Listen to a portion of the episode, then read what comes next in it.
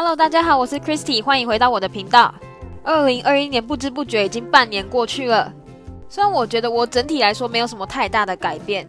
唯一比较大的变动大概就是我在六月初的时候，在我这家公司换到一个新的 team，现在还正在学习新的业务内容。所以我就在昨天有去了公司，不过真的很轻松，因为没有什么事情要做，所以大概我就十一点到公司之后，然后跟我上司面谈一下，大概三点半我就下班，然后我就去咖啡厅坐着啊，然后自己在那边看看剧。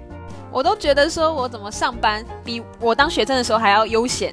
甚至还比我大学时期打工还要闲很多。然后我突然发现，我好像做 podcast 一年多以来。从来没有提过我在日本打过什么样的工，所以这一次我要来跟大家分享一下我在日本的第一份打工，也就是校园导览的工作。其实前前后后我在大学的四年里面，不止校园导览，我大概做了至少有五六份打工以上。其实主要是我来到日本半年后，因为觉得说自己在各方面都花父母的钱不太好，所以决定找一份打工，至少我在玩乐方面的钱。都得靠自己赚到。我抱持这样的一个想法，所以我开始各种在网络上寻找打工机会。日本比较常见的找打工的网站啊、阿普里啊，有包含 b y t o 的或是 Minabi Baito。另外还有一个比较针对外国人的网站，叫做 Tomonogai。我也在那个网站里面找到很多工作机会过，甚至还有一些文化交流的机会。那个我以后会跟大家详细的介绍。在这么多打工机会中，其实基本上餐饮业是最好上的一种职位，因为不太会日文的朋友几乎都有办法在餐饮业打工。不过缺点就是薪水比较低，而且不是自己喜欢的工作环境，所以我就投了其他的职种啊，像是咖啡厅之类的。但我当时都没有一家有回复，所以我最后辗转在学校的官网上面看到征求校园导览的打工，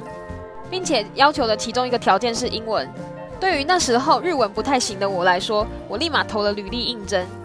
也成功的取得了这个工作机会。至于这一份工作是在做什么呢？简单来说，就是带着各国的人参观校园，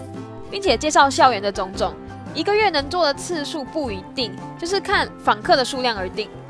而且通常一趟的导览大概是三十分钟到一个小时，在这段时间内就是自己的时间。我一开始因为没什么经验，加上自己其实很怕生。所以我不太知道要怎么在一群人面前展现自信的说话，甚至我会害怕，就是那些来宾问一些关于校园的问题，然后我回答不出来。但是在一两次的经验之后，我发现我可以渐渐带入自己在学校的经验，对于想来日本求学的客人们，也能应答他们的问题。即使我遇到回答不出来的问题时，我也能应变的回答。有时候我还跟自己的导览的学生变成了朋友。虽然这份薪水的时薪大概就是东京的最低薪资，嗯，那个时候大概是九百五左右，呃，我说的是日币，但是还是让我学到了不少的经验，同时我也获得了跟各地的朋友交流彼此文化的机会，我也一路做到了毕业为止，是我在日本期间做过最长的一次打工。不过因为这一份薪水就是说我收入不稳定嘛，因为都是看来宾的来的次数决定。所以我有一边打其他的工，大概一个月收入会提高到大概五六万日币，也就是差不多台币有两万左右。以那时候的学生开销来说，基本上就只有通勤费啊，然后或者吃饭的费用而已。所以大概一个月五六万是很够，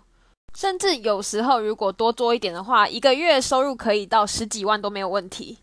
之后我会继续跟大家分享我其他的打工经验。有空的话，也可以跟大家分享一下我的职场生活啦。